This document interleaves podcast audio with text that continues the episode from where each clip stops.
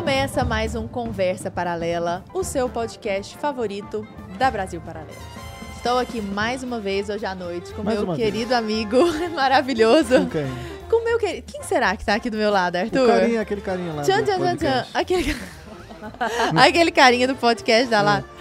Arthur Morrison é o cara, não é o carinho. Carinho é um jeito carinhoso de falar que você é o cara do podcast. Muito Bom obrigado, demais Lada estar com Brenner. você de novo, É querido. muito bom estar com você também. É um grande prazer. E agora sim, né? Vamos apresentar nossas ilustres convidadas maravilhosas para nós batermos um papo sobre família, sobre filhos, sobre é, é, criação de filhos e tudo isso, né? Esse assunto que permeia tanto a vida de vocês.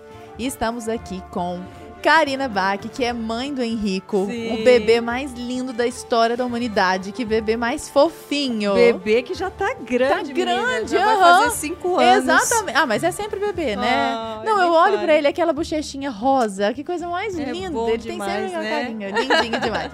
E a apresentadora do podcast Positivamente. Isso. Seja muito bem-vinda, Karina. Obrigada, obrigada. Tô bem ansiosa pro nosso bate-papo aqui. Esse é um tema que eu costumo falar bastante nas minhas redes sociais também. E que eu me preocupo e eu acho super importante a gente estar comentando aqui hoje. Fala. Obrigada pelo convite. Ah, é uma honra. Prazer é nosso. E estamos também com a doutora Kelly Oliveira, que é consultora de sono e amamentação, pediatra, né, doutora Kelly? E faz a gestão ali de uma rede social muito útil, que é o arroba pediatria descomplicada. Seja bem-vinda, doutora. Muito obrigada. E também mãe de duas meninas. Mãe de duas meninas, sim. Aliás, eu até tenho o nome delas aqui, ó. A Sara e a Esther. Sim. Hum, Sara e Esther. Como eu me esqueci do principal, meu Deus. Tinha que estar aberto com isso, né? Seja bem-vinda. Que prazer recebê-las aqui, viu? Uma grande alegria. Karina, Meu começar com você. Vamos lá. A gente vai falar aqui hoje sobre família, sobre criação de filhos, Uhum. etc e tal. Se uma pessoa meio que caiu aqui de paraquedas, é aquela pessoa que vê, vê às vezes liga a televisão, desliga, vê um- uma fofoca, outra fofoca Sim, ali sim, e não sim. te acompanha de perto. E muita gente te acompanha de muito perto, né? Sua- seu Instagram hoje tá com quase 10 milhões de seguidores, né? Uma Uhum. Sim. coisa assim, é um clã Karina Bach, é uma coisa maravilhosa. Que eu Marca a amo, gente, por sinal. Marca Brasil Paralelo e a gente. Me marque e marca Me lá, marque, Karina Baca, por exatamente. favor. E Olha olha, co- que tem pouquíssimos haters, viu? Uma só. dose mínima do mínimo ali. Olha, mas também, poxa, os assuntos que você aborda ali, né, são maravilhosos, assim, necessários. Mas se uma pessoa que não faz parte desses 10 milhões de seguidores aí e cai de paraquedas aqui, a pessoa está assim, Karina Bach Sim. vai falar sobre... Ah, peraí. Porque quando as pessoas se lembram dos momentos áureos, assim, da sua carreira, que é uma Sim. carreira já longa, de muitas participações, por exemplo, eu me lembro de você ganhando a Fazenda, Aham. né? E todo mundo ali na torcida, aquela coisa, aquele seu choro de emoção. Foi uma cena que me marcou bastante ali. Sim, Eu sim. me lembro de você fazendo algumas novelas, alguns papéis. Sim. Inclusive, um papel que talvez tenha sido mais marcante foi aquele meio Bete a Feia, que depois vai virando Bete a Linda. Ah, sim. Com o passar do tempo. Como é que ela se chamava? mesmo? Aquela foi minha última novela Foi, que a eu despedida, fiz. né? Foi, foi em Mutantes. Essa foi a última novela que eu fiz. Mas acho que uma das que as pessoas mais lembram, as pessoas das antigas, né? Porque faz tempo foi a da Cor do Pecado. Que eu fazia a Tina, que era Sim. daquela família Sardinha, que era dos Sim, lutadores, sim, da uma música. Sim, sim. Olha, e pra você ver É. como a, a memória de cada um. Eu me lembro mais da outra. Sim. E que engraçado, aquele papel me, me marcou. Porque você deve ser mais novinha. Ah, ah, ah, isso, não sei. Sou de 89. Nem tal, novinho. Pô, eu falo, por um pouquinho, não sou da década de 90. Ainda fiquei década de 80, sabe? No finalzinho da década. Apresentadora de programas. Então, você já apresentou alguns, alguns programas. E, assim, Sim. sempre desempenhando muito bem. Fora que você já foi modelo, você já fez...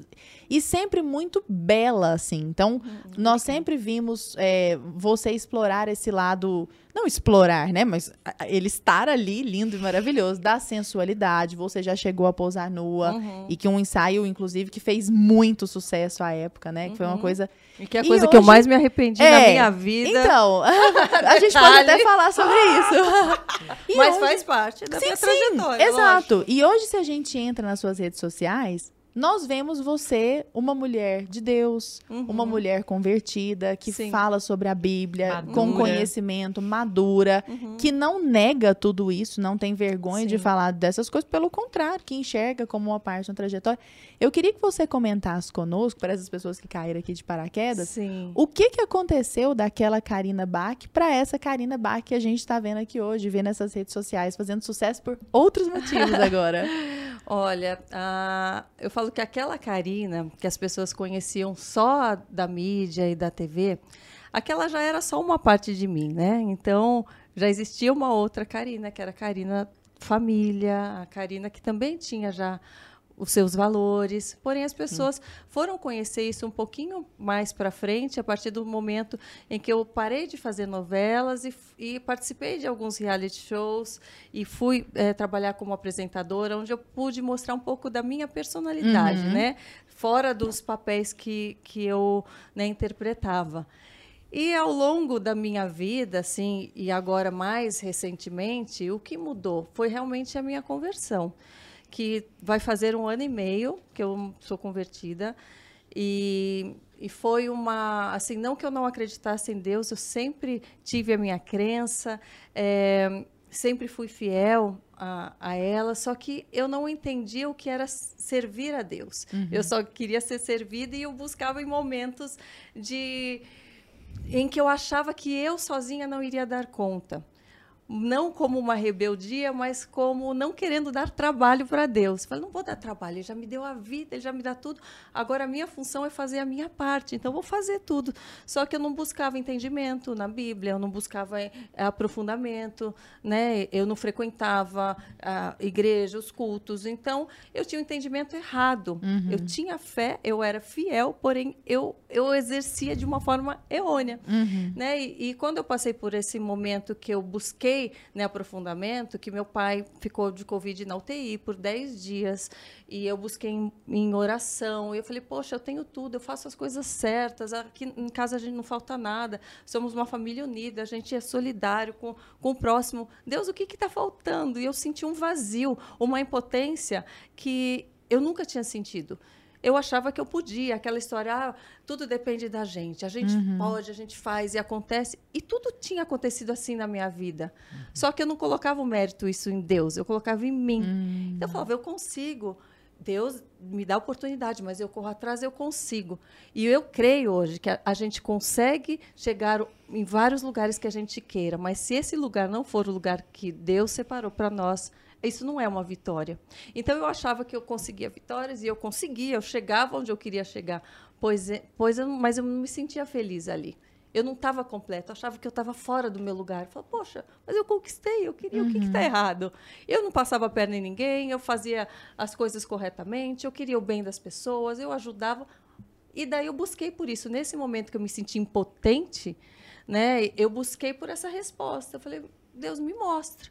E eu busquei através da Bíblia, sozinha. Estava tudo fechado, as igrejas fechadas por causa da pandemia. Não foi alguém que inspirou você, foi você. Fui eu mesma, ajoelhada. Eu falo que eu descobri assim a, a questão da fé em, a- em ação num quadradinho de tapete, trancada num quarto e buscando e chorando e, e lendo a Bíblia. E Deus foi se revelando de uma forma muito linda para mim, assim, de entendimento da palavra. E foi muito forte, assim, muito profundo, a ponto de um mês depois eu mudar minha vida completamente, assim. As pessoas até algumas Visivelmente. é, visivelmente, não ter vergonha de falar, "Pô, como eu vou deixar de falar de algo que, que é o que me completa, que é o que me dá paz, que é o que me transforma, que me levanta, como que eu vou deixar de falar isso? E algumas pessoas até falam, não, mas tenta dosar um pouco, continua fazendo o que você fazia para não assustar as pessoas, você vai perder cliente, você vai perder isso, você Vai vai, perder perder, aquilo, vai seguidores. perder, É, vai perder seguidor. seguidor. As pessoas falam, nossa, agora ela tá, né, é, só fala de louca, Deus. Tá só fala de Deus, tá chata demais. Eu Esse vi. conteúdo tá chato demais. Eu, Eu, não e você consegui. postou assim, ó, será que sou fanática? É, é, tá fanática. Essa menina tá fanática, tá chata demais. É, muitas pessoas se Virou afastaram. fascista já. É, muitas pessoas se afastaram, muitas pessoas. Só que aquilo para mim não tinha importância, porque eu tinha já tudo aquilo e não estava completa. Aquilo foi se afastando, só que a- o que estava me completando não se afasta. Isso não se afasta. Nessa conexão jamais se afasta. Né? Só se a gente permitir. Então, eu a- aquilo passou a não ter essa importância. Eu, de forma alguma, iria ter vergonha de falar algo que me transforma, porque eu sei que isso pode transformar a vida de outras pessoas Como também. já tem transformado. Como né? já tenho, falou os seguidores que eu perdi no começo, eu já ganhei dez vezes mais depois, sabe? E, Muita gente com sede disso, né? e mesmo o tanto que eu estava perdendo ali visivelmente, no direct eu estava ganhando almas, as pessoas falando eu ia fazer tal coisa e não fiz. Aquilo me Nossa. abriu os olhos, eu estava legal, deixando, né? eu estava em depressão, não tô mais. Ah, fala de novo, Uau. você fez uma oração. Eu tô, eu vim hoje aqui, hoje você não fez. Eu quero te ouvir, a, tu- a tua voz me dá uma paz. Eu, pre- eu preciso te ouvir. Eu falava, gente, a minha voz, o jeito que eu falo, de, do, só desse amor que eu estou sentindo, eu posso passar uma paz para alguém. E aquilo foi me, me dando vontade de falar mais. Então, foi assim que a coisa foi tomando a proporção, né? E eu fui falar é, do meu testemunho no Positivamente, eu fui convidada a falar e chegando lá, eu me senti tão bem, eu falava, ai Deus, que coisa boa. Imagine trabalhar com isso. Trabalhar aqui. Só falando de Deus, da- dos milagres que, né, que acontecem, Do de Jesus, cotidiano. que coisa linda. Fui embora para casa só com aquela sensação boa. Na semana seguinte me ligaram, olha, a apresentadora eh, pediu para sair, a gente pensou em você, que você você- aceita. Eu falei, eu- não, eu, eu senti aquele êxtase assim, mas É. ao mesmo tempo eu fiquei com muito receio, porque eu tenho um zelo muito grande para falar sobre Deus. Eu não queria falar sobre algo sem ter um conhecimento. E aquilo, primeiro que eu pedi orientação mesmo na palavra de Deus e, e ele se comunica comigo de uma forma muito linda. Ele falou, olha, só fala do- desse amor que você sente. Não queira mostrar que você sabe algo que você ainda não sabe, que tudo você vai aprender, tudo vai ser revelado. E eu fui lá, e estou lá até hoje, como uma aprendiz. Então, eu estou lá para ouvir, para ter uma troca com as pessoas que têm autoridade, que sabem muito mais do que eu, que já estão nessa trajetória. Então, eu não escondo aquilo que eu não quero parecer, não quero parecer aquilo que eu não, não sou, né? Karina, você sabe que antes, só para me alongar um pouquinho mais aqui, a, Ah. a gente é, vai falar de outros assuntos e tal, mas eu não quero perder a oportunidade de falar isso, porque eu tô com medo de não caber em Ah, outro tá, momento, tá, em outro momento do podcast. É, fica parecendo que foi um negócio muito repentino, assim, mas é tão engraçado. Eu fui despretensiosamente ver uns- umas conversas antigas suas no YouTube, assim. É. E eu vi a sua entrevista em 2015 pro Danilo Gentili. E é tão engraçado, Karina. O Gustavo Corsão, que é um, um escritor brasileiro, tem uma fala, ele tem uma fala maravilhosa. Ele diz assim que os seres humanos são, nós temos como se fossem antena, uma antena que está sempre tateando, buscando algo que muitas pessoas passam a vida sem descobrir o que é, mas que essa antena é a- a Deus, né? Então a gente está sempre tateando e sabe que, que essa antena se completa em algum lugar, Sim, sabe? sim. E ali em 2015 eu te vi, chegou lá fortona, tava malhando, aí o Sim. Danilo Gentili brinca com você, faz exercício junto ali, ele te usa como, como peso de, de- E aí você falando que não não tava pensando em ter filho, né, naquela época e tudo mais ainda.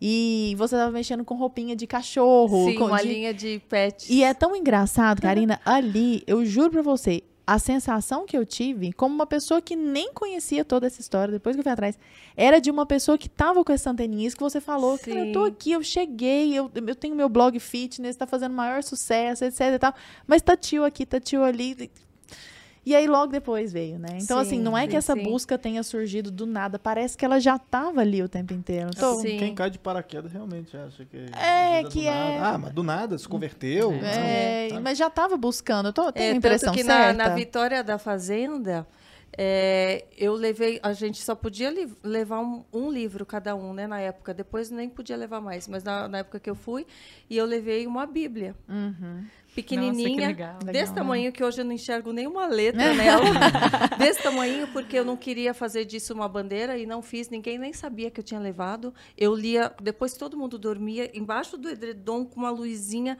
E aquilo, se você vê na final do programa quando eu venci, eu estava com aquela bibliazinha e eu não era convertida. não- Uhum. Só que eu buscava em Deus. Eu falava, aqui eu não vou ter minha família, não vou ter com quem conversar. Eu quero que o Senhor me direcione. Uhum. E na, na final eu falo, obrigada, Deus, eu tô com aquele pacotinho que era uma Era uma bibliazinha. Que legal. E Olha que, que ele legal. já se comunicava comigo. Eu perguntava, ah, Senhor, eu posso confiar nessa pessoa? Daí, tipo, o cara tava cozinhando. Ele falava assim, porque desse caldeirão não sai nada, não sei não sei o que, é, é veneno, não sei o que. Eu falava, ah, entendi, Deus. entendi." Aham. Era assim. E minhas conversas com Deus é assim, menina. Ai, que louco, eu né? Pergunto, eu abro, sai uma coisa e falo, ai, Ah, entendi. é isso mesmo, entendi. Obrigada, Senhor. Mas é uma coisa que também fala que é Deus, é, a gente busca, mas Deus está constantemente nos buscando. É. bem isso. Então, só que ele- eu buscava em situações assim só. Ai, agora aqui eu vou precisar dele. Então, só que eu não sabia que todos os dias a gente precisa. E quando todo. a gente fica com essa anteninha sensível ao Espírito Santo, a Jesus, todos os dias, a, a coisa flui me- muito melhor, né? E, e, doutora Kelly, a gente. E essas anteninhas que ela falou, né? A própria Bíblia fala, né? Que Deus colocou a eternidade no coração do homem. Então, Uhum. isso é a eternidade que estava no coração, né? É. Em, todo, Sem se reconhecer, né? Sem se que ela reconhecer. Eu queria saber um pouco mais agora, entrando mais na tua área de pediatria Sim. e tal, né? Que a gente vê muito no teu Instagram, você ajudando pais, mães ali a superarem né, esses desafios da primeira infância, né? Toda a questão da amamentação, do desmame, né? Da, da- do, Do sono, desenvolvimento desenvolvimento. infantil e tal. Eu tenho uma filha que acabou de fazer um ano agora, então eu passei por um Ah, processo você ali, a, a Joana e tal.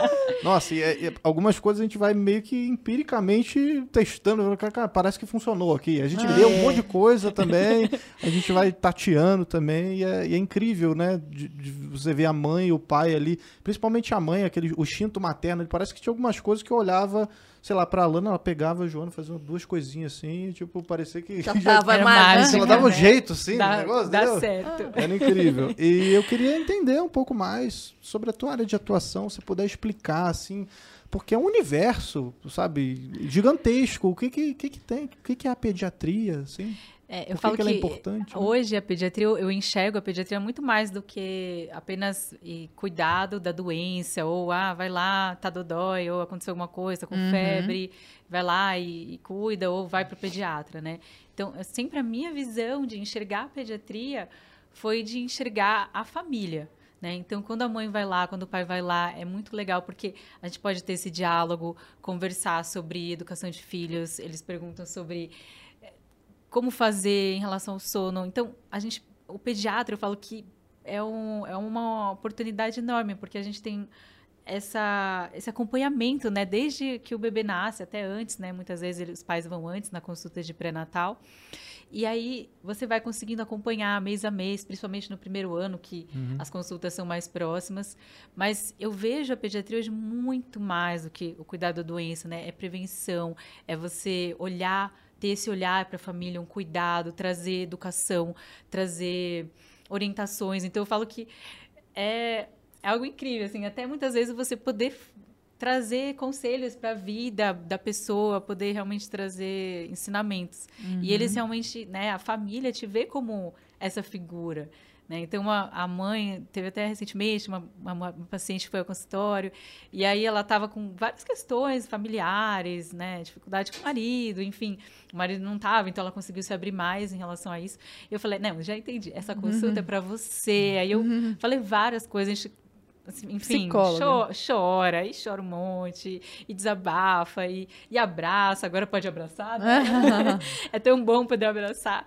E, e é esse olho no olho, assim, algo que transcende o cuidado com a criança, sabe? É você olha aquela criança, mas é, ao, ao meu ver, é, é você cuidar dessa família, você acompanhar essa criança, que vai ser o ser humano, né? Que vai ser o futuro, né? Então, você cuidar da infância, você cuidar da, das crianças hoje, é você cuidar da- dessas pessoas, né? Dessas pessoas que vão ser o futuro E da é um humanidade. amor, né? Eu me lembro do meu pediatra até hoje. Eu adorava ir no pediatra.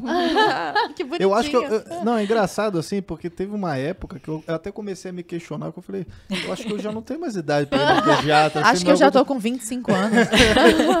É tipo o, o Ross lá do Friends, que ele aparece no pediatra com um pirulito. assim? Mas, Mas é, é- é tipo isso, né? É, uma incrível. troca. E, E é do- muito boa, é, É, muito gostoso. E você, doutora Kelly, tem, tem uma visão muito ampla disso, porque você tem a versão profissional, acadêmica, de quem estudou e quem vê isso no consultório com olhos clínicos. Aham. Mas você tem um consultório, um laboratório prático na sua casa, que são suas duas filhas, né? E Sim. nesse contexto, eu queria saber de você e da Karina também, nesse contexto atual em que nós vivemos, século XXI, com, com internet, com essas questões ideológicas que a gente vê, inclusive assine a BP Select, porque ali você está livre de ideologias, assim, aperte o play sem medo.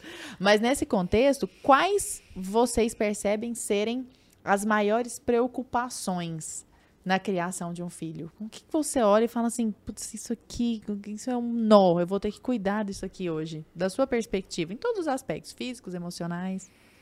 Olha, eu vejo que é, tem várias questões, mas uma delas é justamente isso: é como criar né, essas pessoas nessa circunstância que a gente está. Então, um mundo que tem um monte de informação, a internet, é, outras, é um bombardeio, né? Então, a mãe hoje, que a gente começa cuidando mais da mãe, da família, do pai, e o bebezinho tá ali, que a mãe de repente, né, chegou, não tem mais aquela vivência que antes tinha, que, ah, tinha outra criança, aí cuidava, aí todo mundo estava junto, tinha avó, tinha tia. Então, sempre aquela mulher, ela tinha, principalmente a mulher, né, mas ela tinha é, uma experiência com criança antes de ter o filho.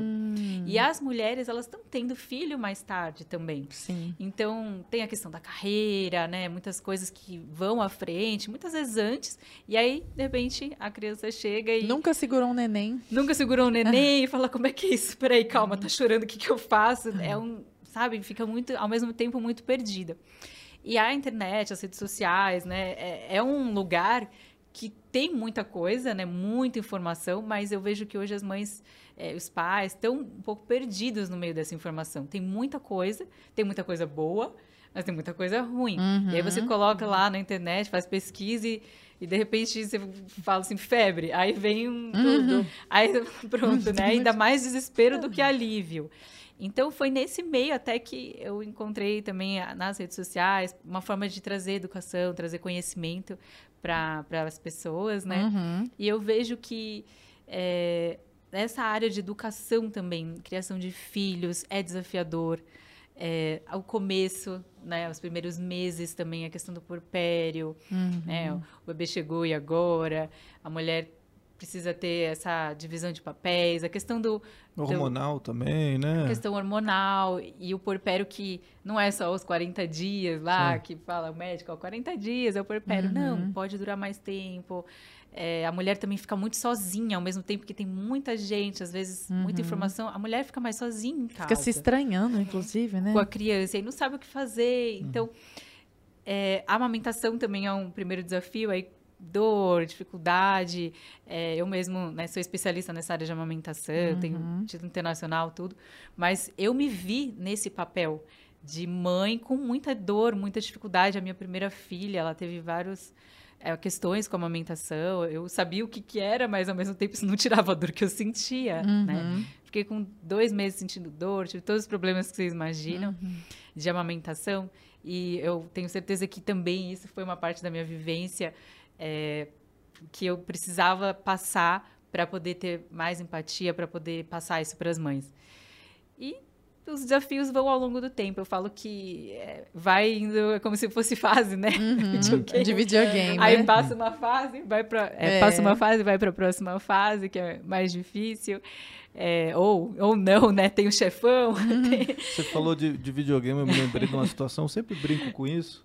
Porque, claro, tem exatamente essas fases. Tem a, a fase do, do, do dentinho, tem a fase do, da cólica, que tem que botar pra rotar, a questão do sono, Sim. que agora já tá melhor, porque antes era o difícil. sono é bem desafiador. é, é, a questão da, da privação do sono também, É. aí já junta com o hormônio, aí A junta falta dele, né? Aí com trabalho, um monte de coisa. Mas esse, você falou do videogame, eu me lembrei que, assim, observando a minha filha e tal, às vezes do nada, sei lá, passou dois dias, ela aprendeu a engatinhar, sozinha. Aí, aí passa, sei lá, uma semana e ela já tá tentando levantar. Ficando Cara, faz um pé. negócio. É, é- é do nada, assim. Parece que baixou um software, né? Atualizou um programa de computador. Ela, ah, é sem engatinhar. Ela começa. e aí Eu falei, caramba, que coisa louca. Assim, É tipo, ela aprendeu a rápido, pegar né? com a mão o negócio. Teve, antes ela não, não sabia colocar, sei lá, a bolinha dentro da caixinha lá do negócio do brinquedinho. Aham. Hoje já tem vídeo, assim, ela já pega e já bota certinho no lugar. pra- Ninguém ensinou nada pra ela, assim. Ela foi, a gente foi estimulando, claro. Mas é uma loucura como aprende, né? Uhum. Da Sinapses. natureza ali. É, se já- você for ver um bebezinho que nasce, que depende completamente de você, não sabe se alimentar sozinho, não sabe se trocar sozinho, banho, nada, ele é muito frágil.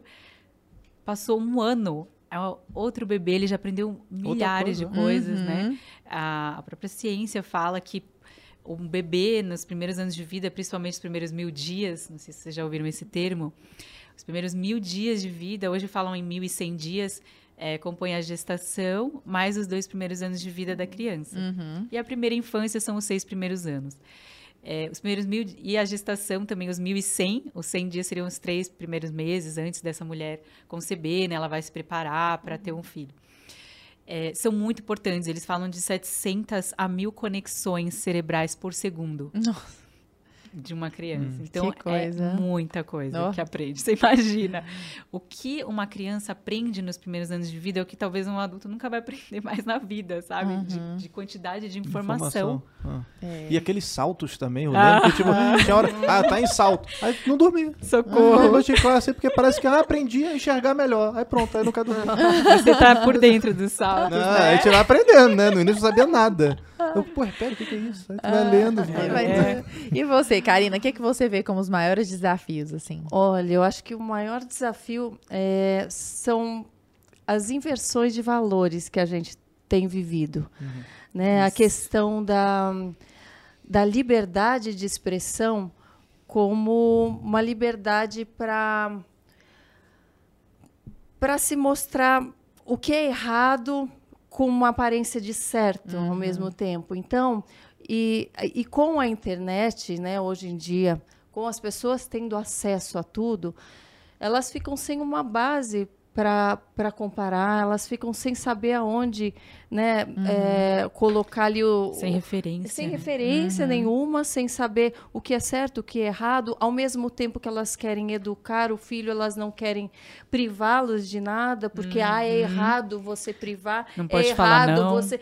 Então, virou quase que errado você dar uma direção, você Exatamente. ensinar. Então, daqui a pouco, até o professor vai ser errado porque ensina, é, o- a- a pediatra vai estar errado porque ela está direcionando. Então, se você deixar Hum. tudo livre aí, é, e tudo sendo certo, a pessoa fica sem saber onde A se nutricionista segurar. vai ser gordofóbica porque falou que a pessoa tem que Então, emagrecer. então pra- fica, fica muito complicado. E, e, e com essa, essa informação totalmente distorcida, porque isso não é só nas redes sociais, onde cada um fala por si, mas também na mídia, onde cada um busca os próprios interesses e não buscam o que vai dar, o que vai ser melhor para aquela família, o que a longo prazo vai gerar né, algo bom na, naquela criança. É, eles querem deixar agradar a pessoa momentaneamente, agradar a todos momentaneamente, causando uma confusão mental em todo mundo, no pai, na mãe, no filho que é que acha que está errado o que está fazendo, vê o outro fazendo, acha que é certo, não sabe aonde se apoiar e É, as coisas falta vão princípios e valores, né? Sim, então tá tudo desordenado. Eu tenho uma né? dúvida com relação a isso da internet, vocês estão comentando. Por exemplo, minha filha tem um ano, ela, ela às vezes vê um. A gente quer entrar na questão das telas, inclusive. sim, vamos, vamos vamos entrar. Vamos falar disso. Claro, Quero claro. uma polêmica aqui. Mas a questão da internet antes, né? Minha filha, óbvio, não, não entra na internet, não pesquisa nada, não tem capacidade ainda. Até porque ela tem um aninho. Mas é, como lidar com essa terra sem lei, que é a internet, tendo filhos hoje em dia? Lembrando que o adulto tem capacidade, né? Capacidades que o adolescente, que a criança, que o bebê ainda não tem. Então, ele tem que ser responsável. Ele tem que ser responsável, ele tem que saber, tem que pesquisar, tem que ver o que, que o filho está assistindo, o que a filha está assistindo, de que forma o filho e a filha estão se expondo. Exatamente. E tem que, tem que colocar regra sim. Tem que colocar limite sim. Tem que dizer não, não. é- não adianta. Tem. Tem, porque vo- você tem que é, ensinar que ele tem, ele pode aprender a fazer escolhas, mas ele vai ter consequências para aquelas escolhas. Cada escolha que a gente faz, a gente tem uma consequência. E é que o problema é que as pessoas querem só dizer não, impondo de um jeito rude. Ninguém quer assim, nem a gente como adulto quer. E sem explicar também. Sem né? explicar, você tem que botar o não por quê. Olha, por causa disso, por causa daquilo, porque tem coisa ruim, coisa que, que não vai fazer. Você conversa que- assim com ele, eu com converso tudo. Ele tem mais, eh, acho que sabedoria do que muito adulto. É impressionante. Ele Uau. conversa, assim, ele entende perfeitamente. Por quê? Porque eu não falo desse. Olha, ele fala. Pode, mamãe? Fala, olha, isso daqui não. Poder, você sabe que você pode. Porém, o que acontece, filho? Isso não é. Isso vai acontecer tal coisa. Se você fizer, tem essa consequência. Ah, eu posso pular aqui? Ai, mas eu não tenho medo. Eu falei, filho, você não tem medo, mas você também é inteligente. Eu sei que você não tem medo, mas você gostaria de cair e se quebrar inteiro? Então, eu vou colocando. é, eu- às vezes a gente não tem medo de se expor, mas olha, e a consequência? Vai ensinando a pensar, né? ensinando a pensar, a raciocinar. Então, o Henrique é muito engraçado, assim, porque eu falo, ele não tem nem cinco anos, e não adianta se argumentar com coisinha assim, rasa, que ele fala, ah, não, mamãe, ah, mas a mamãe não pode porque ela tá com pressa, precisa passar em tal lugar. Não, mamãe, mas se você passar no outro lugar, ele, ele argumenta. espanta, Ele argumenta. Eu falo, então, é muito legal também, porque eu não minto para ele nem coisinhas você tem que ser uma pequenas. Nem pra- besteira. Eu não falo, filho, não vai ali, que ali tem bicho. Que você... Eu falo a verdade, filho, não vai ali, que vai ter um fio, o fio vai te dar um choque. Se levar um choque, a gente tem que ir para o hospital. e. Então, eu não fico inventando fábulas na cabeça dele, sabe? Por mais que ele seja uma criança. Porque ah, quanto mais verdade a gente colocar, às vezes tem coisas que você não pode falar de um jeito tão rude, mas nunca mentir. Eu sempre coloco isso, é um dos valores principais, né, da gente. E acho que ele, família. ele aceita muito melhor, né, Karina? Muito melhor, muito melhor, sabe?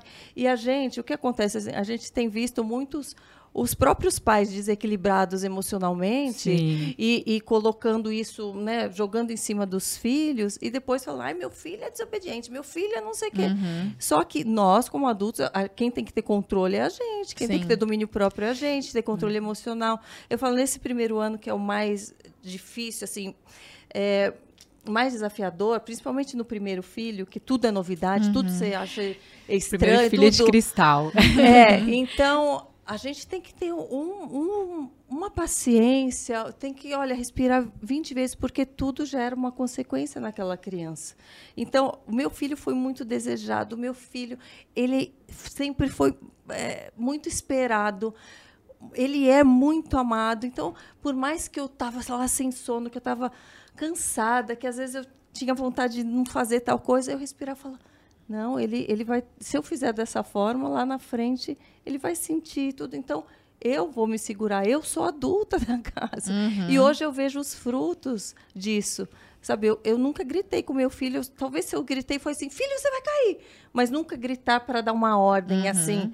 Nunca. E hoje eu vejo a doçura de menino que ele é, amoroso, compreensivo, ele quer ajudar em tudo. Que gracinha. Então, eu- eu vejo assim, você vai vendo os frutos a cada seis meses. O que você plantou, você já vê ali ou vê na semana seguinte. Então, vale a pena a gente se dominar, às vezes, a nossa falta de paciência, a nossa raiva, o nosso estresse, porque aquilo vai gerar um bom fruto naquela criança, naquele adolescente. E daí a gente vai trabalhando, não é a gente engolir, é a gente trabalhar aquilo dentro da gente, porque senão também uma hora a gente explode em outra área com né? Mas compreender da- a nossa função como pais, assim como mãe, compreender que, que isso é, um, é uma dádiva. Nós somos, né? Falo portais de Deus para a Terra. A gente está ali é, com uma grande oportunidade de crescimento, de tudo. É tão lindo você gerar uma vida. Então a gente, só que a inversão de valores faz com que a gente ache, ah, isso daí não tem problema. Eu tenho que agora é o meu trabalho em primeiro lugar e o filho está aí. Que isso, gente? É uma vida, é um ser humano que tá ali. Depende 100%. Essa é a, essa é a né? prioridade. Se resolveu ter filho, essa é a prioridade. Essa é a prioridade, é o filho e a família. O resto é que tem que encaixar, não é o filho que tem que encaixar na rotina da gente. Perfeito. E, e, inclusive, o, o, o doutora Kelly, o professor Olavo tem uma coisa que eu acho. Mar... Eu não tenho filhos, né? Então eu fico Não. pegando a Ah, experiência sim. dos outros e, a- e o ensinamento dos outros. Ele fala, por exemplo, a respeito disso que a Karina tá falando, de gritar e bater. Ele fala assim: o filho, e eu quero saber se, se isso procede do ponto de vista clínico ali, aprende pelo exemplo do que você faz. Né? Então ele falando que se você grita com o filho ou bate no filho, mesmo que você esteja falando a coisa certa, ele vai aprender a gritar e a bater. Então ele vai aprender pelo seu exemplo. Você percebe isso na- na- nesses métodos de criação?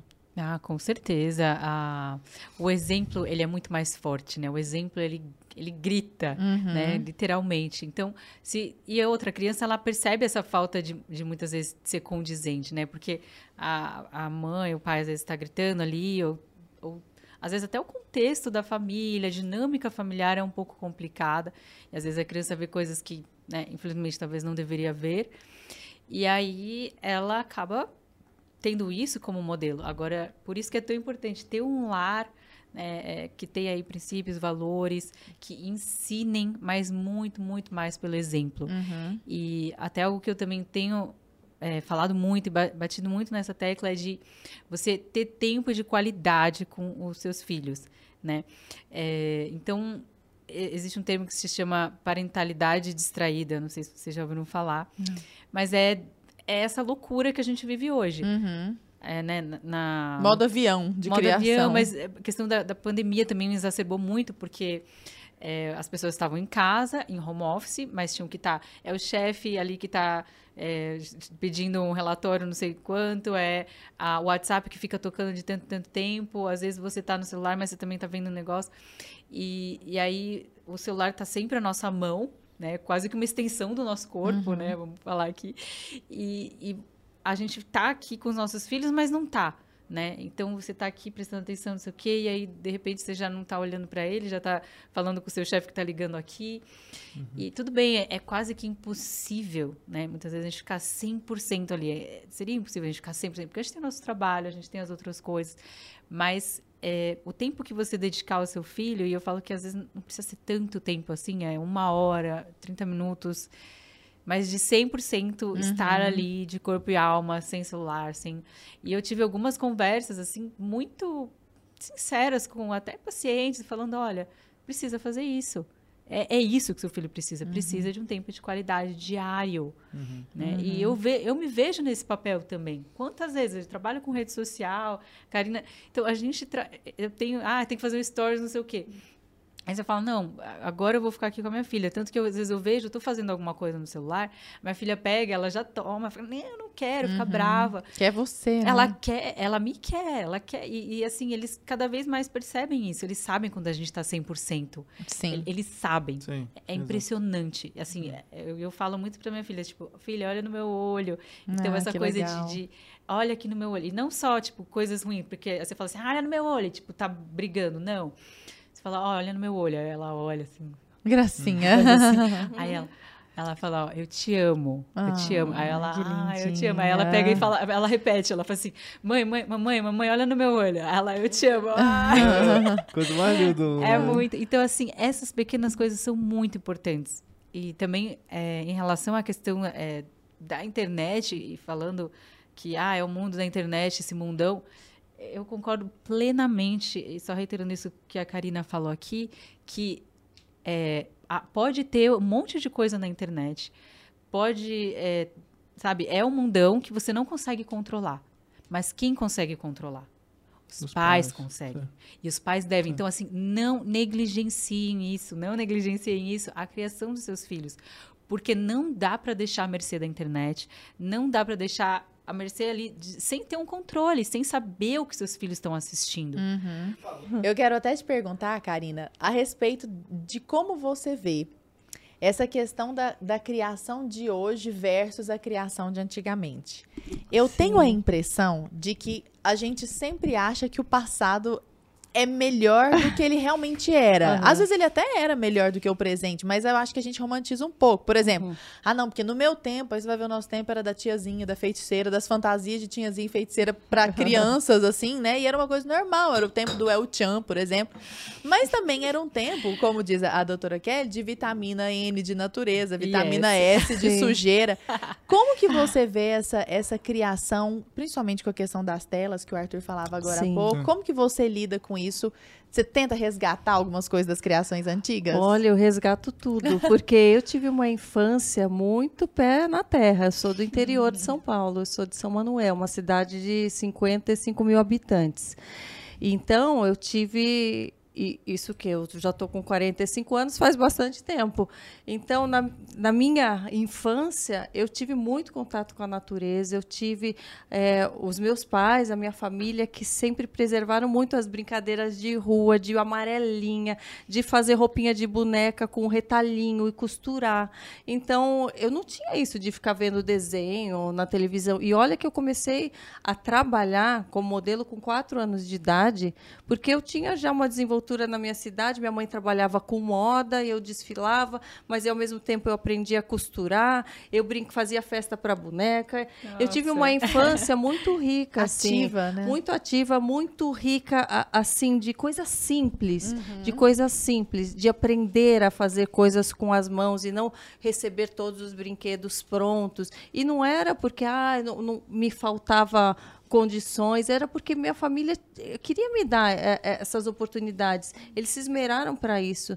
Então, eu tive uma infância que, que me proporcionou isso, mas sei que muitas pessoas às vezes não têm isso dentro de casa e talvez não tenha como resgatar algo uhum. até do passado, da própria criação. Mas eu, com meu filho, nos dias, desde que ele nasceu, enfim, é, eu sempre é, busquei por isso. Tanto que eu mudei para uma casa que é num condomínio fechado em São Paulo, que não tinha uma árvore na minha casa eu grávida, eu falei, vou plantar um monte de árvore, que ele vai colher fruta no pé, ele vai colher amora, ele vai colher não sei o quê. Agora tá uma selva amazônica ali. Dilmande. Num espaço desse aqui, tá lotado. Juro, tô tendo que arrancar a árvore que não tá cabendo. Mas só de ver ele indo lá com o baldinho, colhendo, eu falo, ai, que coisa boa, eu tô tentando proporcionar algo que eu tive morando no interior.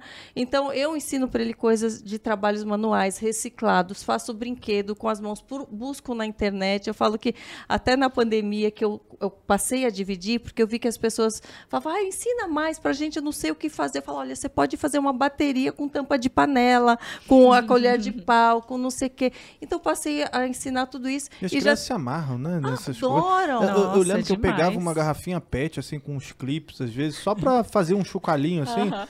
Eu falo que é brinquedo ostentação. Naquilo. Então... Às vezes, mais do que os brinquedos caros que tinha chocalho, só porque ela chacoalhava tudo. aquele negócio. É avião achava... feito de papelão e tudo. Uhum. Só que isso, o que acontece? Isso toma o tempo do adulto que está é, lá para fazer não, isso. Não está então, pronto, né? As pessoas às vezes não querem ter esse tempo, às vezes não tem mesmo essa é. oportunidade, uhum. né? Então, eu como eu, eu falo que eu, eu me preparei para a maternidade, eu falei, agora eu quero, eu vou me dedicar, eu vou estar tá aqui, eu vou tentar modificar o meu trabalho para que eu fique mais com meu filho, eu consegui fazer isso. Então eu aproveitei ao máximo e aproveito. Então, mesmo nos momentos que eu falo que às vezes a gente vai todos assistirem uma tela, assistir um filme junto, um desenho, uhum. a gente prepara aquilo de um jeito especial, faz meio temático. Ah, é do construtor? Filho, então bota sua roupa de construtor, ah, bota o chapéuzinho. Isso. Cadê as tuas ferramentas? Sabe? Então a gente prepara. E eu me divirto, eu viro criança, eu gosto. Uhum. Até minha assessora ah, fala, é Karina, demais. você gosta mesmo? É verdade. Eu, que coisa doida. eu falei, eu gosto, eu viro criança naquele momento com ele. Eu, eu amo fazer isso. E eu vejo o olhinho dele brilhar, eu vejo. Eu falo, mamãe, mas nossa sessão cinema vai ser que tema? Que ah, tema? Tem sentido, sabe? né? Não é para ficar livre dele é, naquele momento. E eu né? falo que mesmo é, alguns filmes, alguns vídeos que a gente vê, depois eu busco, por exemplo, ah, é um que vai mostrar mais a questão do, de descobrir coisas. Eu falo, como isso a gente pode, no fim de semana, levar isso que você aprendeu com esse desenho para a vida? Porque senão as crianças ficam só olhando as crianças descobrindo, olhando no desenho, o outro se divertindo, assistindo. Fica só passivamente. Só passivamente, ah. achando que está vivendo na, ali na cabecinha dela e ela não tem a experiência real. Então eu falo, vamos transformar a experiência real. Você viu aquilo? Então hoje a gente vai no parque, leva a sua lupa, vamos escavar aquele lugar. E vamos... Então eu, eu faço com que aquelas uh, visões que ele uhum. tem ali assistindo, que aquilo ele coloque em prática de algum jeito. Mesmo que ele tenha que viajar dentro do próprio condomínio, uhum. dentro do, do, dos cômodos da casa, mas eu, eu transformo aquela né, aquele lúdico em algo real para ele Aham. sentir Mas, aquilo. mas isso é um uso muito saudável das telas, né? Que é Uhum. justamente você envolver o adulto naquilo que está acontecendo, né? Com propósito, A- né? a- exato. Então aí tem aprendizado, tem essa triangulação do aprendizado, né? Que vai ter a tela, vai ter o adulto, o cuidador e a criança. Então, super legal. Tu- comenta conosco dessa, da vitamina S, da vitamina I. Achei isso barato. Olha, ela falou da, de ter crescido no interior e eu também cresci no interior, eu tenho que falar. porque, é, a minha infância inteira, eu morava numa cidade que tinha 30 mil, 30 mil habitantes, era, chama, chama Jarinu. É aqui no interior de São Paulo também. E eu morava numa chácara, né? Eu morei 10 anos aí nessa chácara. E era é, colher fruta do pé. Uhum. Era um Subir em negócio assim, subir em árvore. Então eu lembro que eu tinha um pé de amora e a, e a minha mãe. enfim, eram três pés, né? Porque eu tenho, nós somos em três mulheres, três Uhum. irmãs. E aí eu subia no pé de amora, me sujava inteirinha. Você sabe como é amora. Nossa, né? não Aquele sai negócio nunca mais. Não sai nunca mais. E a minha mãe via, assim, eu simplesmente a gente falou, nossa, vamos brincar de pintar o nosso Nossa corpo de amora. Aí eu peguei a mão, o pé tudo roxo, o corpo inteiro. E a gente comia amora. Quem lembrava de que tinha que lavar amora? Não, É, ninguém, né, gente? Pra que lavar amora? Então, assim, é isso. É vitamina S, vitamina Aham. N, né? É, a vitamina S é justamente, a gente fica com medo, né? Eu falo que a gente vive hoje um pouco mal das crianças de apartamento, né? Uhum. Que é isso, é justamente você não ter tanto essa experiência com a natureza, você, a- a- na pandemia acho que piorou, exacerbou isso, mas enfim, é, independente disso, a gente acaba querendo, né, talvez proteger o filho e tem medo de que suje, ai, que isso aqui não, não- tem que limpar e tal. É lógico, quando é recém-nascido, então vamos falar, né, Exato. um bom senso aqui. Quando é recém-nascido, quando é bebezinho, a gente tem aquele cuidado, né, de esterilizar é, as coisas, de estar limpo. Mas, quando a criança já cresce um pouquinho mais, até seis meses, começa a comer, a criança já começa a arrastar, então a criança vai começar a engatear pela casa. Não dá pra você... Se cada passadinha de mão você passar Não um dá pra- pouquinho, você passa o dia lá. Assim. A mão vai rachar. Entendeu? E, e, assim, faz parte, gente. Então, assim, tem isso também. Sim. E a vitamina N é a natureza, né? De ter contato com a natureza externa. Então, É no solo, né? na grama, na areia. grama, areia, terra, massinhas de modelar, tinta, né? Então é a criança ter essa experiência. Eu falo que a criança ela vai experienciar o mundo, Uhum. né? Ela vai provar de cada coisa, ela vai Hum. Entender, nossa, a árvore, aí tem o tronco, e nossa, ele é meio, meio rugoso assim, e tem um bichinho que sobe, ah, uma formiguinha ali, tem a folhinha que é diferente. Então, cada momento que você está promovendo na natureza, você está promovendo uma experiência diferente para a criança. É, quando a gente fala de telas, né, é, a gente tem sempre aquelas posições que são meio polarizadas, né? Bem divididas. Ah, Sim. não, deixa, zero tela, Não pode nem saber que tela não existe. pode, é, por causa da luz azul, porque não sei o Já pra mim. estroboscópico, e, e já fica ah, noiado a criança na tela, tem essa, essa visão. E tem também aquela a visão de, ah, eu posso um pouquinho, A partir de, de tal tanto e tal horário, e aí é uma coisa mais controlada pelos pais. Eu quero entender como é que vocês enxergam essa questão das telas, o que, que vocês fizeram com as filhas de vocês também, só com, com o filho, com as filhas de vocês, só pra gente poder entender um pouco melhor isso. Pode responder. Diga. Vai- Vamos lá, Kelly, primeiro. Bom, é, as telas, é lógico que tem essa polêmica, eu acho que é, tem algumas coisas, então eu vou dizer aqui a parte médica, vamos dizer, científica, é, da coisa que é, assim, qual que são as recomendações? Então, recomendação da Academia Americana de Pediatria, Sociedade Brasileira de Pediatria, eles orientam que a tela, é, o ideal, né, seria não ter telas até os dois anos de idade, porque a criança é muito pequena, enfim, não, ter- não haveria necessidade de Sem telas. televisão, computador, celular, to- todas as telas. Todas as telas. Tá. Zero tela. Uhum. É, com exceção, né? Vou abrir uma exceção aqui, que eles falam de fazer videochamada para os avós, né? Parentes que moram longe, porque né, talvez nunca vai ver quando é muito pequenininho. Uhum. É, e acho que tem esse cuidado, né? A Sociedade Brasileira de Pediatria também orienta assim. É lógico que depois, sempre com muito equilíbrio, como até a, a gente estava comentando aqui, a Karina falou de, né, de triangular, então ela participa ativamente. Ai, vamos fazer uma sessão pipoca aqui. Mas trazer- isso pode ser antes dos dois anos? Com, com triangulação? É, é, aí isso depois dos dois anos, Ah, né? sim, sim. Nessas recomendações. Certo. É, é, é lógico, acho que entra também questão de Por, poxa, tem a. Ele falou da luz azul, né? Eu Posso Uhum. falar da luz azul? Pode, fica à vontade. Não, porque é isso que eu, eu já li também, eu sempre falo da luz azul. Hein? Não, é- Qual que é a da luz azul? a luz azul é, é a questão da tela, ela, ela emite uma luz que inibe o a produção do hormônio do sono, que é a melatonina. Então, até tem alguns recursos de telas hoje que você pode diminuir a luz azul. Fica uma né? coisa meio laranja, Fica mais night laranja. shift do celular. Isso. Tá. no celular, no, nos tablets. Aí eu falo assim, ah, poxa, eu não consigo. Então, é, eu falo que é, é, enfim, a mãe às vezes é sozinha, não tem, ou- tem dificuldades, mas também existe aquela coisa, poxa, quais escolhas também que eu vou fazer? Então, os momentos que de repente você está sozinha e precisa ter um tempo de espera ali, né, é, e, re- restringir, nesse caso, a, a esses momentos, e não a criança ficar o dia inteiro, porque o que acontece?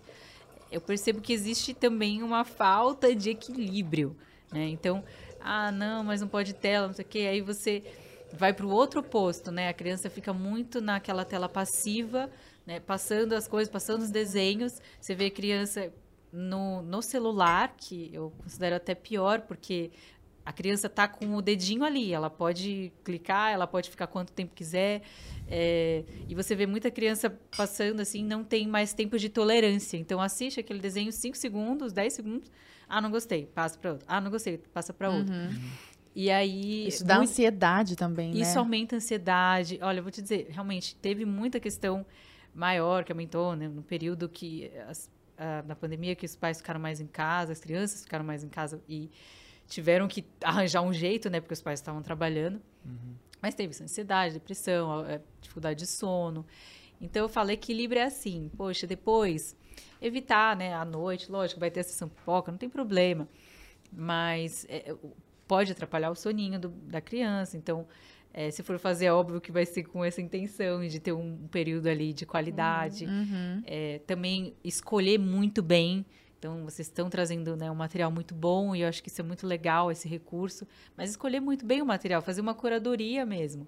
Os pais precisam olhar o que, que a criança está assistindo. Uhum. É só deixar ali a tela à mercê tipo, dos videozinhos que fica passando, né?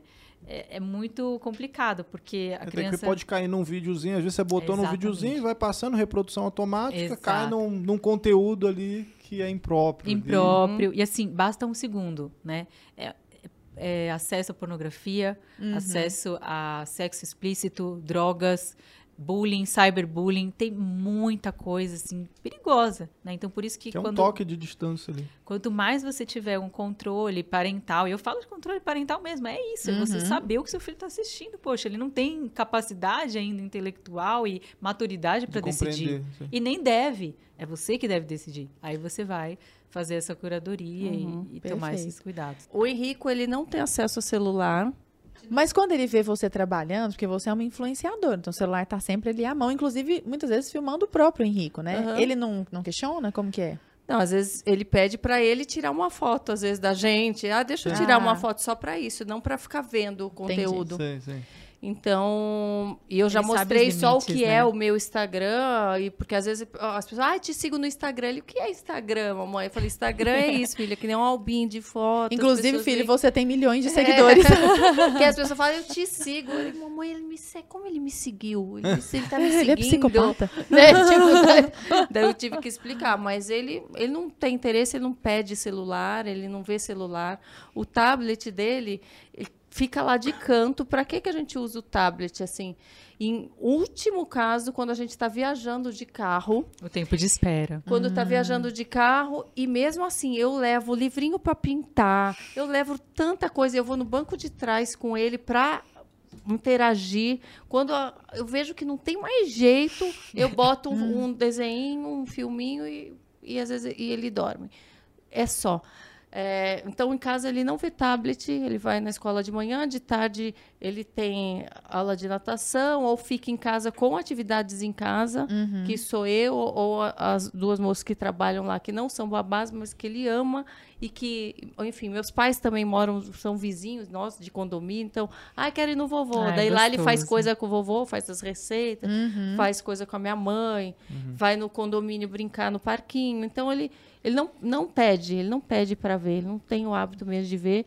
E o que eu falo, quando a gente vai fazer alguma coisa, é assim, família, e não é na hora de dormir, é mo- normalmente o final do dia. Ai, Go- gostoso. Assim, sabe? Então, ao invés de. À tarde, É, assim. final de tarde, assim, a Legal. gente faz. Quando começou a escurecer, é o horário do cineminha. A gente fecha Ai, tudo que e gostoso. faz. Aham. Adorei. E depois a gente, eu passo, eu faço, eu leio com ele, ou fico pintando, fico. Ah, daí ele pede, mamãe, estou ficando com sono, vamos orar? Daí vai Ai, falar. que gracinha. Daí, e ele dorme cedo, ele dorme 8, 8 e meia. E ele sempre pede, faz a oração pra mim, mamãe, pra eu não ter pesadelo. Ah, não, Karina, que bonitinho. E quando É. vai também assistir, É. seja na ses- sessão pipoca que você já Uhum, faz uhum. e tal, é importante a gente ver essa questão do conteúdo que vocês estão falando. Com de ter um certeza. conteúdo que, Com certeza. sabe, que seja edificante, que Com traga bons certeza. valores Eu não também. pego coisa muito longa também, assim, até porque daí a Uhum. criança não tem muita paciência. Então, umas- uns conteúdos mais curtos e fico lá, interajo. E às vezes a gente gosta de tá esfriando, a gente faz fundir. Ai, uma micropanelinha, ele gosta de todas essas coisinhas. Uhum. Então ele participa. Experimentar, né? Ele participa. Então, ele vê super pouco, ele Uhum. vê super pouco, mas porque a gente estimula mesmo e, e não, não fica dando na mão dele. Entendi. E uma dica, assim, que também que eu falo é evitar o celular, o tablet. Se você quiser usar, usa mais a televisão, coloca uma distância É. maior, né, da criança. Você fala pela luz Pela ou pelo, lu- pelo dedinho dela na Pela tela? luz e pelo dedinho, porque aí ela não vai poder ficar mudando. Você vai ter Sim. um controle maior, os dois. E também a TV, no celular também dá, mas você pode diminuir o brilho, né? Dá pra controlar hoje as TVs, né? Também que são TVs gigantescas, mas dá pra fazer isso e é, conversar. Então, assim, eu falo que a, a minha filha, ela assiste, então, contando um pouquinho da experiência lá em casa, eu tenho duas filhas, né? Uma de oito meses e outra de quase três anos. Então, ah, claro, a de oito meses não vê. Mas a de três anos, às vezes, a gente coloca um desenho, alguma coisa que ela gosta. Mas, assim, é muito pontual, como a Karina falou. Eu falo que, assim, Não vai é- ficar seis horas com a criança Faz, na frente da TV. assim, é, um, é uma parte né, do dia dela, não é a vida dela. Hum. Né? A tecnologia ela tem que estar a nosso favor, ela não pode ser. é, a gente não pode ser controlada, dominada por ela. Nós precisamos controlar. Uhum. Então, isso traz o, o que a gente está fazendo ali. Se os pais, por um, ven- porventura, de fato estão perdendo esse controle, e eles. Muitas vezes os pais sabem quando tá, esse controle está. Né, Fugindo, assim. fugindo completamente, porque não consegue mais, é a criança que chora o tempo todo. Eu falo que se você tira a tela da criança, por um- não, lógico que não é assim, pegar e tomar, não vai assistir mais, pronto, acabou. Fala, ó, é cinco minutos, aqui acabou, acabou o tempo, você vai assistir esse videozinho e, e é isso, né? Eu até explico pra minha filha, ó, depois que acabar essa parte, acabou, tá, Acabou, filha? é- Depois a é gente vai fazer outra coisa. E pronto. Se a Prepara criança já. aceita, assim, fala, não, tudo bem, ah, vou fazer outra coisa e tal, é porque ela não está, entre as viciada, porque realmente é algo que vicia. Sim. Agora, e aos se... tempos, aos poucos também, né? Eu vejo, por exemplo, minha mãe é Sim. fono, né? Então ela tem alguns vídeos também no YouTube, essas coisas. Minha Ah, mãe é- legal. também tá no Instagram dela, etc. E aí tem um vídeo lá que ela fez e tal, por exemplo, de tirar a chupeta da criança, né? Você não chega e toma a Exato. chupeta assim, do- de uma vez, assim, senão a criança sente e tal. Aí ela tem uma- um macete lá que ela vai cortando aos pouquinhos, assim, como se estivesse como se estivesse desgastando assim, a chupeta, até um momento que Hum, terminou. Não tem nada. E aí ele- ela fala, não, ó, porque tudo, sabe, você come uma fruta, ela, ela acaba e tal, você, você joga fora, não sei o que, ó, chupeta aqui acabou, filho, e tal. Então você, o jeito ali de, de ir construindo aos pouquinhos pra não ser um processo doloroso, já de Sim. tipo arranca assim, aos pouquinhos você tá percebendo que, ó, tá Sim, terminando, sim, tá não sei o que, entendeu? Não sei, me lembrou isso agora, É. assim, Sim, sim. veio à mente aqui. Agora eu tô aqui pensando, vocês muito esforçadas e cuidando disso e despendendo tempo, porque é engraçado, né? A maternidade e a paternidade responsáveis exigem tempo, né? Muito. E é tempo, não adianta assim. Às vezes eu ouço essa coisa do tempo de qualidade, ah, não, mas na verdade tempo. tudo é tempo ali, né? E aí vocês empreendem esse tempo, fazem isso, e eu estou pensando aqui agora, não sei se, a- se as suas meninas já chegaram, mas o Henrico já chegou todo esse trabalho, mas a criança vai para a escola e o amiguinho tem um celular. Ou então todo esse trabalho vai para a escola e o amiguinho tá, sei lá, com um vocabulário chulo, com alguma coisa. Como que vocês lidam com, porque vocês são Nossa, é cuidadoras importante. da porta para dentro, né? Como que vocês fazem esse controle da porta para fora? Quer começar? Carol? Olha, primeiro é, tem que escolher, né, aonde que você vai colocar, saber o, o lugar, quem, né, que tipo de ensino que está sendo passado, quem uhum. são os professores. Tem Exatamente. que ter esse cuidado, essa Você sabe direitinho quem sim. são, como que é o método. Ah, sim, tudo. Legal. Tudo, tudo, tudo. Então, e, e também e, e, ficar atenta, ficar atento se ele está tendo alguma mudança, justamente uhum. de vocabulário ou de atitude, comportamento. de comportamento, perguntar, sabe? E às vezes ele, tipo, ah, de repente começou é, fazer alguma coisa que, que eu não acho bom. Falo, mas como que aprendeu? Ah, tal pessoa faz. Eu falei, filho, deixa eu te explicar isso daqui não não está certo, não é bom. Ah, mas por que que tal pessoa faz e pode? Eu falei, mas cada um tem uma regra. Então, às vezes, talvez a mamãe dele ache que isso é bom. Deixa eu te explicar por que que eu acho que não é tal coisa. Então, é tudo é explicável. Tudo explicável, conversável e mostrar que não é porque o outro faz, o outro fala, que, que é o, que aquela pessoa que está certa. Uhum. Você mostra o seu ponto de vista, explica o ponto de vista, o porquê, e, e é isso. E né? tem sido suficiente, tem sido, né? Que bom. Ah, tem sido. No consultório você vê muito isso? Vejo, vejo bastante. Então, é, é isso. Eu acho que tem a questão, obviamente, da porta para dentro, é, como você falou e a Karina falou, mas primeiro que os pais, eles têm que ser os responsáveis, né, na minha visão, na minha concepção, pela educação. Primeiro porque os pais, eles têm que ser os responsáveis pela educação dos filhos. Uhum. Ah, mas a uhum. escola, ela vai educar. Sim, a escola vai educar, mas quem vai trazer os princípios, os valores, tem que ser os pais. Né? E ao mesmo tempo, os pais também vão estar ali olhando o que, que a escola está ensinando, fazendo uma boa escolha de uma escola. Então, uhum. é, entendendo se tem a ver com, com os valores, com aquilo que você acredita, com o tipo de educação que você quer dar para seus filhos. E é lógico, é, realmente 100% a gente não vai ter, mas a gente tem que ter certeza daquilo que nós estamos ensinando para eles, né, para elas, sabendo o que os princípios e valores que nós estamos trazendo vão impactar mais. Então tem que uhum. ser mais uhum. forte a voz dos, dos pais, pais, da família, tem que ser mais forte do que os outros. Para a criança. E a, ela tem que olhar ali, o valor e as coisas tem que olhar ali. E isso é com tempo, com dedicação de tempo. E dá trabalho? Dá trabalho, né? Dá trabalho uhum, ter filho, mas é, é isso, é a gente está construindo outro ser humano, a gente está uhum. preparando essa pessoa para ser um é. adulto, para ser um indivíduo, para ser é, né, os próximos aí líderes, uhum. a, a, o legado que você está deixando. Então, é dentro dessa responsabilidade, trazendo um pouco isso que precisa né, ter essa consciência. Acho que os pais precisam também ter mais essa consciência. Mas vale a pena, né? Vale muito uhum. a pena, com certeza.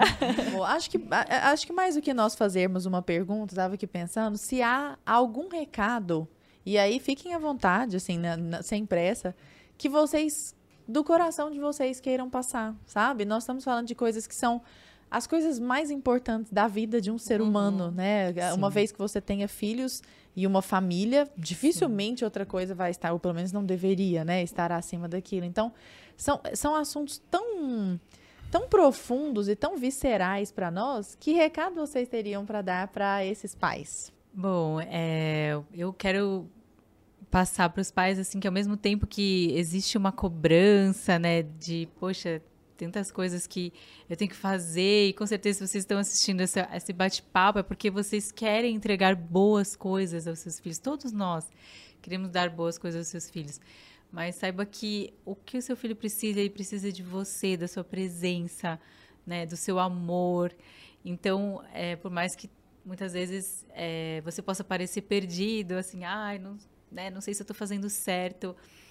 Saiba que é confiar né? Que sim, você tem capacidade de, de ser uma boa mãe, um bom pai, que princípios e valores muitas vezes vão ser o que vão reger a sua casa e é o que é mais importante, né? É, em casa a gente tem um lar, né, fundamentado também em Deus e eu acredito muito que isso é o mais importante, né? Uhum. A família, não tem coisa mais importante, né? Deus criou a família, ele, ele quer um lar bem fundamentado. E que se vocês tiverem um alinhamento né, entre pai e mãe, um, um lar que tem amor, é, o seu filho ele vai ter ele vai ter tudo, né? Ele vai ter um bom exemplo, ele vai ter é, tempos inesquecíveis, memórias inesquecíveis. Não tem como isso dar errado, né? Exatamente. Então, invista nisso, né? É, parece é aquela frase, né, que, que é, parece até clichê, mas é um tempo que passa muito rápido. É um, um piscar de olhos cresceu, né? O Henrique já está com cinco Sim. anos, a minha filha que já está com três, já estou com a outra. E, e às vezes eu fico, eu falo pro meu marido assim, ai, eu não aguento. Assim, aqueles dias que você tá muito cansado, que você não dormiu, né? O Arthur acabou de ter bebê também, ah, tem um sei. filhinho pequeno. E você fala assim, Cara, passa muito rápido, uhum. né? E aí uhum. você vê assim... Você não dorme, mas acorda às 6 horas da manhã, 5 horas da manhã, com o um sorriso da tua filha. É, fala, tudo vale a pena. Vale uhum. muito a pena. Então, é invista nisso, invista nos seus filhos, porque é, isso não tem coisa mais importante, mais preciosa do que isso. E vai valer muito a pena. Daqui 10 anos, daqui 20 anos, vai ser o que vai ficar na sua vida. Vai ser o que vai valer a pena. Maravilhoso. Sim, sim. Incrível. É, eu acho que o principal é a gente não deixar né, que as tarefas do nosso cotidiano, que os nossos medos, às vezes medo de errar, que os nossos próprios né, altos e baixos emocionais façam com que a gente perca de vista a, a real magnitude de sermos pais e mães, a, a bênção que é a gente poder né, ensinar uma vida, a gente está ali presente, o tanto que a gente aprende. Então, que tudo isso, que tudo isso que às vezes pode nos sobrecarregar, não faça com que perca o brilho, né, o brilho de sermos pais. Tantos pais, tantas mães, tantos homens, tantas mulheres querendo serem pais e mães. Sim. E a gente que, que tem essa oportunidade, que já realizou esse sonho, que a gente lembre de, de quão lindo é essa missão, né? Uhum. De que, uhum. que, que é uma das missões mais lindas que Deus deu para cada um de nós como seres humanos. Quem ainda não tem sabe o que os pais fizeram por ele, uhum. né? Senão não estaríamos aqui vivos, né? Uhum. Então que a gente aproveite a cada instante, né? Com gratidão, mesmo o cansaço, que a gente esteja cansado, mas sendo grato por aquilo, Mesmo pela oportunidade de servir, pela oportunidade de estar ali, olhando para aqueles olhinhos, ensinando, aprendendo.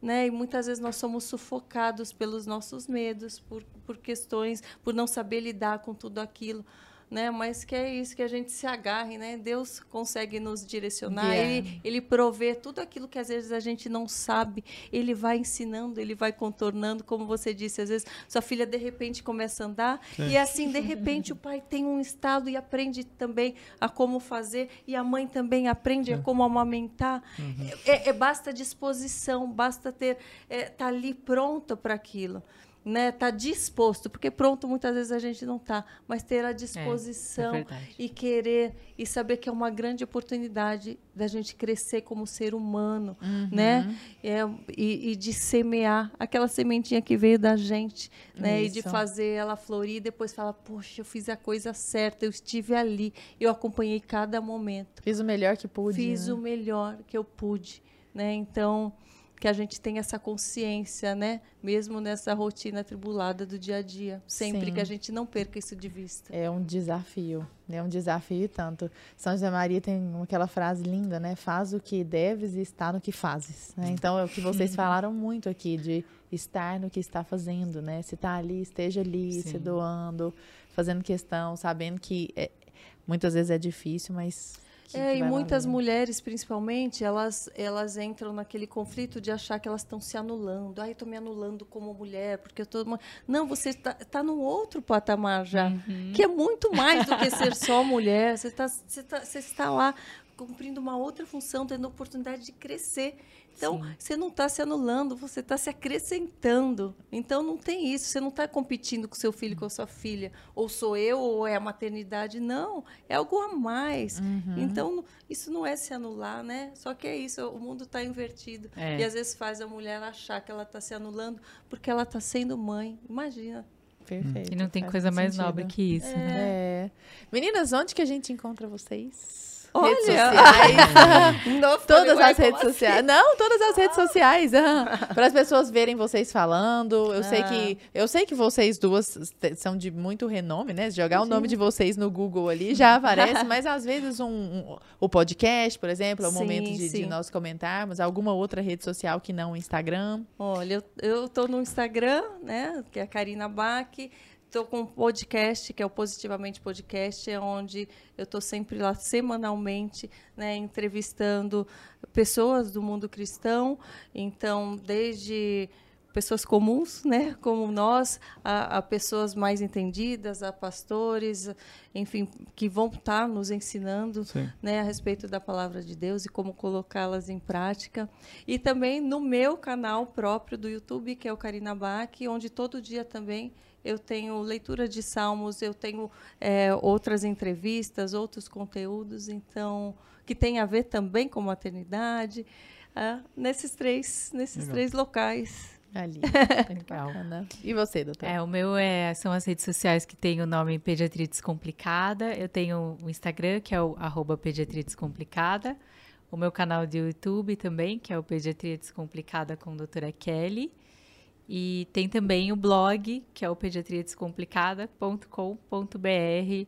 Lá eu também vou trazer sempre um pouco do dia a dia. Eu falo que é mais do que pediatria, né? Eu sei que tem esse nome, mas eu entendo que hoje, né, é muito mais sobre maternidade, sobre criação de filhos, sobre educação, né? Um pouco do que eu mostro no meu dia a dia, mas também dos meus valores, daquilo que eu acredito. E também tirando as dúvidas das mães, ajudando as mães a terem uma maternidade mais complicada, mais leve, eh, trazendo dicas também para o dia a dia delas. Vai estar tudo na descrição para vocês poderem Sim. acessar. Exato. Meninas, Ah, muito obrigada. obrigada. Que papo Foi prazer, gostoso. foi Vocês são bom. umas queridas, viu? Muito legal, muito Valeu, legal. galera. Para quem tá em casa aí, tchau. Muito obrigado por estarem com a gente até aqui. Tchau, E até a próxima terça-feira. Até mais. Tchau.